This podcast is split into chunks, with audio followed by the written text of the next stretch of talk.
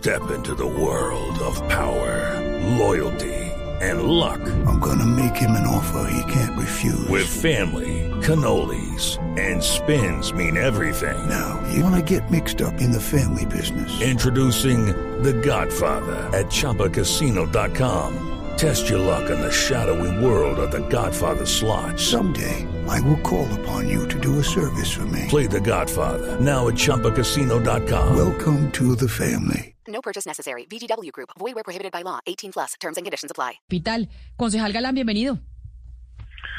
Eh, muy buenos días, Camila. Muchas gracias por, por esta oportunidad. Eh, y gracias por, por ponernos a hablar un poco de este tema. Yo, yo le confieso que eh, tengo un, un, poco una preocupación. Uno hace el ejercicio de tratar de ser lo más equilibrado posible, de reconocer los aciertos y también criticar aquellas cosas en las que uno crea que se equivoca la administración. Pero no es fácil en Bogotá porque, porque yo percibo una, más allá de la situación concreta del día de ayer, de los gastrobares, una actitud de parte de la alcaldesa que genera preocupación. Y lo, lo quiero resumir de la siguiente forma. Yo percibo un discurso del miedo de parte de la alcaldesa. Está generando miedo. Esa es su estrategia principal para presentarse como quien nos va a proteger y quien nos va a salvar. Y lo hace utilizando herramientas de restricción de libertades, de cuarentenas, de cierres, de prohibición de apertura de comercios, por ejemplo. Entonces lo vimos con la amenaza de la cepa británica, diciendo que eso era lo que iba a producir o estaba produciendo el segundo pico. Luego se habló de la cepa brasilera. Ahora no sé si ustedes vieron un trino de la alcaldesa ayer donde planteó una cepa imaginaria, pues porque todavía no existe, sino que se va a introducir eh, el primero de, no, de abril. Entonces dice, si se introduce una cepa nueva el primero de abril, aquí va a haber la debacle total. Y esa, ese discurso del miedo es lo que lleva a que la administración pueda sustentar ante la opinión pública, no hombre, es que tenemos que cerrar, tenemos que hacer cuarentenas, ahora tenemos que eh, impedir que estos gastrobares se abran, porque no hay cupo epidemiológico para poder tener niños empezando a ir al colegio, lo dijo el secretario de gobierno, y al tiempo gastrobares abiertos. Entonces, a mí me tiene preocupado esto porque percibo una especie de exacerbación de un instinto autoritario en la alcaldía, en la alcaldesa, que la lleva a presentarse, digamos, eh, como la salvadora, la salvadora. Pero entonces usted dice que lo que está o sea, lo, lo, que usted está diciendo, concejal Galán, es que la alcaldesa Claudia López está cerrando los, los gastrobares y está asustando a la ciudadanía con el tema del COVID y un tercer pico para ella mostrarse como la salvadora en el futuro, es que eso es muy delicado y eso es una, una acusación muy grave. Decir que ella aquí lo que nos está asustando y que no va a haber tercer pico. No, yo, yo creo que es muy probable, o sea, uno oye a todos los epidemiólogos que sí va a haber tercer pico, pero es difícil que sean las dimensiones como lo plantea la alcaldía. Es que los invito a que miren el trino de ayer de la alcaldesa. Plantea el segundo, el tercer pico eh, muy superior, casi el doble que al segundo pico. Y eso, digamos, yo me pregunto cuál es el sustento científico para hacer esa afirmación, incluyendo una cepa que no existe, sino que se la están imaginando. Entonces, eso no tiene un sustento real, en mi opinión y lo que busca es precisamente generar el ambiente para que la ciudadanía no rechace medidas restrictivas, como por ejemplo no abrir gastrobares. Y, y esto lo, le voy a sumar una, una, una inquietud eh, que lo planteo como pregunta, Camila, porque pues no puedo hacer la afirmación. La administración se le está saliendo de las manos desde el año pasado la seguridad en Bogotá. Y encontraron en las restricciones una herramienta que reduce la inseguridad. Los hurtos bajaron el año pasado y la administración saca pecho con eso, pues evidentemente iban a bajar. El tráfico de personas, la movilización de personas el año pasado fue mucho menor a un año normal y mucho menor al año 2019.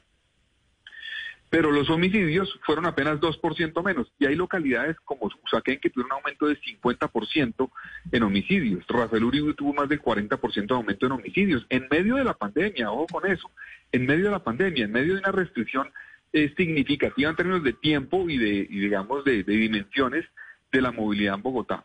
Entonces, eso, eso eh, para mí eh, puede, es una pregunta que yo hago. La administración está encontrando en las restricciones al tráfico, a los comercios, a las actividades, una política para poder contener de alguna forma la situación de inseguridad que se le está saliendo de las manos. Me preocupa. Lo que sí puedo afirmar es que muchas de las cosas que ha dicho la alcaldesa desde hace varios meses no tienen sustento científico. No hay sustento y lo ha desmentido el ministro de Salud, lo ha desmentido el, el Instituto Nacional de Salud frente a la presencia supuestamente predominante en Bogotá de la cepa británica en diciembre. Eso no es cierto, no fue cierto, no fue lo que explicó el segundo pico. El segundo pico le explicaron básicamente las reuniones familiares que hubo en diciembre, sumadas a la baja pedagogía en las pruebas y sumadas a bolsillos de personas vulnerables que se han podido proteger desde el principio de la pandemia, pero que en diciembre salieron a reunirse con sus familias. Eso fue lo que explicó el segundo pico, no una cepa que se... No, y eso era previsible. La administración no tomó las medidas que ha debido tomar en diciembre, como lo dijo el ministro, para poder frenar ese pico. Entonces, a mí me preocupa que, que, que la administración esté, esté apostándoles a eso, al discurso del miedo sin sustento científico. Sí, precisamente le, quería preguntar por esa eh, apuesta, concejal Galán, porque uno ve que cada vez la, la alcaldesa eh, Claudia López se está quedando más sola. Entonces uno dice, aquí eh, exactamente esa apuesta está apuntando hacia dónde, porque uno ve que cada vez es más el fuego que, que le está cayendo a esta serie de decisiones que está tomando ella. Bueno, pues es que ella, digamos, está tratando, digamos, de plantearle a la ciudadanía, creo yo, la visión que les mencionaba al principio, de, de, la protección, digamos. Eh, yo los voy a cuidar. Eh, y en cierta forma es un poco dramático lo que pasó ayer en el sentido de unas personas protestando para que las dejen trabajar. ¿no? Entonces, es inverosímil. Están, quieren trabajar y no. Entonces, como protestan, les mandan el ESMAD. Es una locura lo que está pasando, en mi opinión, porque, porque no, no aterrizan un poco en una Bogotá que se dice cuidadora, como dice la alcaldesa, la Bogotá cuidadora, la necesidad de tener eh, posibilidades de dialogar, de discutir con los sectores. Por ejemplo, ya está demostrado científicamente que mucho más importante, y se lo dijimos a la alcaldesa hace varios meses, tomó la decisión hace una semana, afortunadamente, pero hace varios meses lo dijimos en el Consejo, la toma de temperatura, los registros de los datos al entrar a los sitios, todo eso realmente no tiene un impacto significativo. Lo que tiene un impacto es la ventilación de los sitios. O sea, un restaurante o un gastrobar que abra o no abra, no es tanto cuántas personas estén ahí, sino eh, eventualmente la ventilación, el distanciamiento, eh, es lo que garantiza que no haya riesgos. Pero hay una discusión también moral. Como hay trago, entonces yo voy a cerrarme porque no quiero que haga trago. Entonces, eso, eso que me tiene a mí preocupado y creo que, lleva a que la alcaldesa pues eh, esté, esté, en una situación que seguramente ustedes lo han visto, muchos epidemiólogos la han criticado, le han dicho que no tiene sustento y yo creo que ella tiene que reaccionar un poquito y empezar a trabajar con base en la evidencia, en el sustento científico y no en un discurso que infortunadamente muchas veces es populista y que busca es vender miedo para después ofrecer protección. Y eso es un discurso que hemos visto en Colombia en otros aspectos y que no podemos permitir que suceda, porque estamos hablando de restricción de libertades. Estamos hablando de que ya es muy común que digan quién puede salir de la casa y quién no. Eso ya es una decisión que todos terminamos aceptando porque nos vendieron el miedo. Entonces, tenemos que aceptar, nos están cuidando. Y eso no puede ser. Cuando se toman decisiones de ese estilo, tienen que estar sustentadas, explicadas y demostradas científicamente qué es lo que se necesita y qué se debe hacer. Concejal, yo comparto casi todo lo que usted acaba de decir, incluso más críticas eh, que usted le ha hecho a la alcaldesa, pero yo tengo la impresión, y, quisiera que me lo responda, que eh, el trabajo de oposición se, se, está concentrando mucho en las redes sociales, eh, en los medios de comunicación y, en la arena donde realmente le interesa a los ciudadanos. En el Consejo, yo, yo lo veo más bien tímido a la oposición en ese sentido. No sé, no sé usted qué, qué, qué, qué opina de esto. Incluso los controles políticos más agresivos que yo he visto los ha hecho Martín Rivera, que hace parte pues de la coalición de gobierno.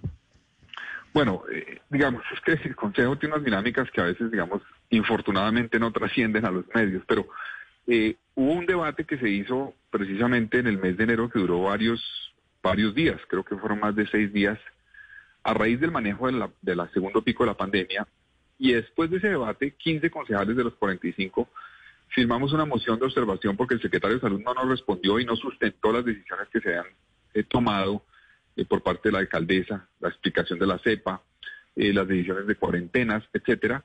Y fue un debate, creo yo, bastante fuerte, pero sustentado de esos 15 concejales. Pero pues la alcaldesa dijo que era una mezquindad, básicamente, lo que estábamos haciendo y no trascendió más allá que eso. Yo creo que sí ha habido, sí ha habido control político. Lo que pasa es que el control político más efectivo es el que logramos que trascienda los medios, para que sienta una presión mediática y de opinión pública la alcaldesa para sustentar bien sus, sus decisiones, que en este momento no lo está teniendo.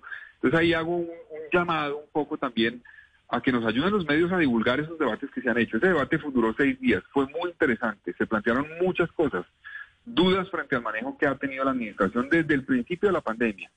Y infortunadamente no tuvo el, impacto que debe tener, pero pues eh, acepto y, es muy importante un poco para que sigamos haciéndolo y no como un tema de oposición per se, porque porque yo creo que muchas veces en Colombia pues, se queda la discusión entre la oposición, ah, es que esos son la oposición de la alcaldesa, pues no, hay gente que no es oposición y que le ha hecho críticas, como Martín Rivera, como nosotros que somos independientes, nosotros no nos hemos declarado en oposición, nosotros no tenemos derecho a esos debates que hace la oposición cada, cada dos meses, nada de esas cosas, no somos independientes porque apoyamos cosas que ha hecho la alcaldesa que creemos que han sido acertadas, apoyamos el plan de desarrollo, pero creemos que sí hay que levantar la voz cuando hay decisiones equivocadas como está ocurriendo en este momento.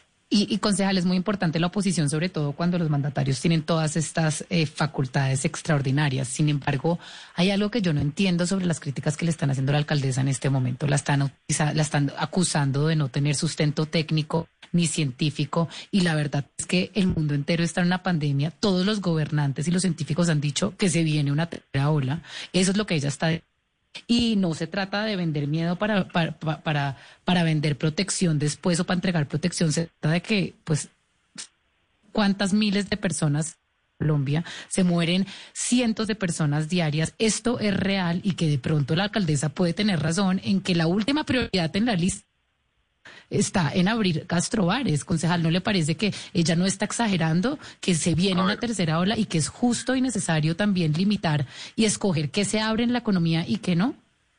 A ver, Valeria, eso tiene varios, varios elementos que hay que analizar. Uno, uno, yo he tenido una discusión con la administración, no me han respondido. El estudio de cero prevalencia, es decir, el porcentaje de, de habitantes de Bogotá que ya estuvieron expuestos al virus en la ciudad, ¿cuánto es hoy? En, octubre que se hizo el estudio, era el 30% de la población, el 30%, mientras que en Barranquilla era de un 55%. ¿Qué pasó ahí? El segundo pico en Barranquilla fue pequeño, no fue tan significativo, porque la seroprevalencia era del 55% allá en ese momento, mientras que en Bogotá, como era de un 30% apenas, 70% de susceptibles a estar a contagiarse, pues fue mucho más fuerte. La pregunta es hoy, febrero 24, 25, ¿a cuánto está la seroprevalencia en Bogotá? Hay estudios eh, que indican que puede estar superior al 50 o 55%, muy parecido a lo que tenía Barranquilla antes del segundo pico. Entonces la pregunta es, ¿eso qué impacto tiene en un eventual tercer pico? ¿Que va a ser igual de fuerte o más fuerte, como dice la alcaldesa, al segundo o va a ser menor? Eso hay que discutir. En este momento, concejal, la cero prevalencia, cuando estábamos hablando con, sobre la cero prevalencia acá, eran claros en que la cero prevalencia no está probado que pueda, digamos, mitigar una tercera ola o que uno no se pueda volver a contagiar o que una cepa no llegue y cause la tercera ola. En este momento la comunidad científica está diciendo lo más probable es que para abril, y en Estados Unidos lo están diciendo, para principios de mayo, lleven unas nuevas variantes y vaya a haber una tercera ola. Entonces hay que prevenir, hay que generar, no miedo, pero hay que decirle a la ciudad cuidado, por favor. Valeria, pero sí está aprobado, sí está aprobado, eh, que eh, en los casos donde ha habido ya una presencia del virus significativa, por ejemplo en Manaus, hubo un error en, el estudio que se hizo de cero, prevalencia, porque ahí dijeron, no, mire, se están contagiando otra vez, no es cierto que la cero, prevalencia proteja. No, es que el estudio no lo hicieron de manera aleatoria, que es la clave para que sea un estudio bien hecho allá. En el caso de Bogotá sí se hizo así y se hizo, llegó al 30% en octubre. Pero, pero más allá de esto, eh, yo, yo me pregunto, o sea, ustedes no, se preguntan a veces en el discurso de la alcaldesa dice ayer, en Bogotá controlamos en las últimas cinco semanas la pandemia. Logramos controlarla.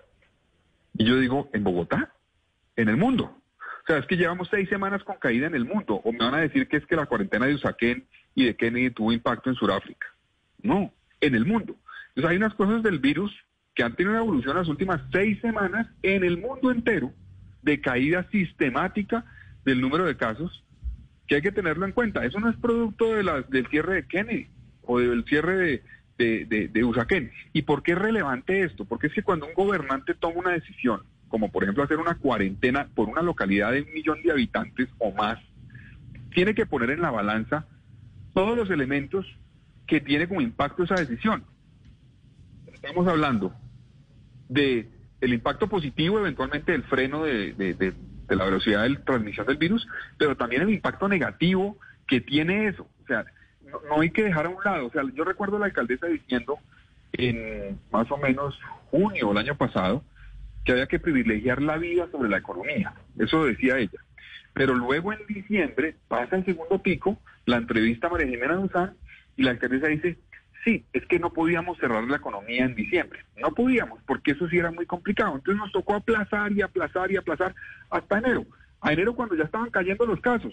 Entonces ya la cuarentena, pues en el mundo entero empezaron a caer los casos y ahí es cuando cierran otra vez a la gente, teniendo el impacto colateral en la economía, en la salud mental, eh, en los niños, por ejemplo, con el tema del acceso a la educación, que es dramático. Yo, yo pido que la alcaldesa se siente a revisar ese sustento epidemiológico. Por ejemplo, un tema adicional, el RT, que es un elemento que mide, digamos, como qué tantas personas contagia una persona contagiada. Es, una, es un indicador eh, que tiene un, rezago, entonces no se puede saber a ciencia cierta en cuánto está el RT hoy, sabemos a más o menos en cuánto estaba hace 15 días. Yo miré cuando la alcaldesa tomó la decisión del cierre de las, de las localidades el 5 de enero y eh, encontramos que en esa fecha el RT ya había empezado a cambiar. Y uno puede decir, bueno, es posible que, que la alcaldesa no tenga la información suficiente porque tiene un rezago. Pero es que los virus tienen un ciclo, digámoslo así. Primero aumentan los casos, eso significa un aumento del RT. Luego aumentan las infecciones respiratorias agudas. Y eso es un indicador que tiene la Secretaría de Salud. Empiezan a aumentar. Luego de eso empiezan a aumentar las hospitalizaciones. Luego la estancia en UCI, o sea, cuánto tiempo se demora una persona en UCI. Y finalmente la ocupación de UCI. Y lo último es la mortalidad. Ese es un ciclo en ese orden que tiene el virus. Entonces, la alcaldía ya tenía a mediados de diciembre indicadores claros de que había empezado un segundo pico y se demoró dos semanas o tres semanas en tomar las decisiones. Y las tomó cuando ya estaba en el último ciclo de crecimiento del virus, es decir, cuando la ocupación de la UCI y la mortalidad empezó a crecer. Eso es un error. Eso es tomar decisiones no con base en el sustento científico, sino pensando más en lo que reacciona la opinión pública. Y eso no se puede seguir permitiendo en Bogotá. Pues, eh, concejal Carlos Fernando Galán, es muy delicado lo que usted está diciendo de la alcaldesa Claudia López y como dice usted, pues vamos a estar pendientes de los debates en el Consejo de Bogotá y de estas posiciones que, pues si bien usted es oposición, pues pueden ser una observación a la, a la alcaldesa Claudia López sobre el manejo de la pandemia en la ciudad. Mil gracias por atendernos, concejal Galán.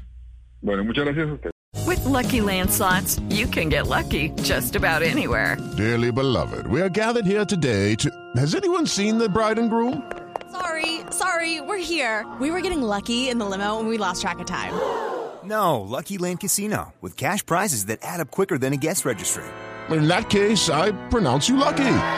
Play for free at LuckyLandSlots.com. Daily bonuses are waiting. No purchase necessary. Void where prohibited by law. 18 plus. Terms and conditions apply. See website for details.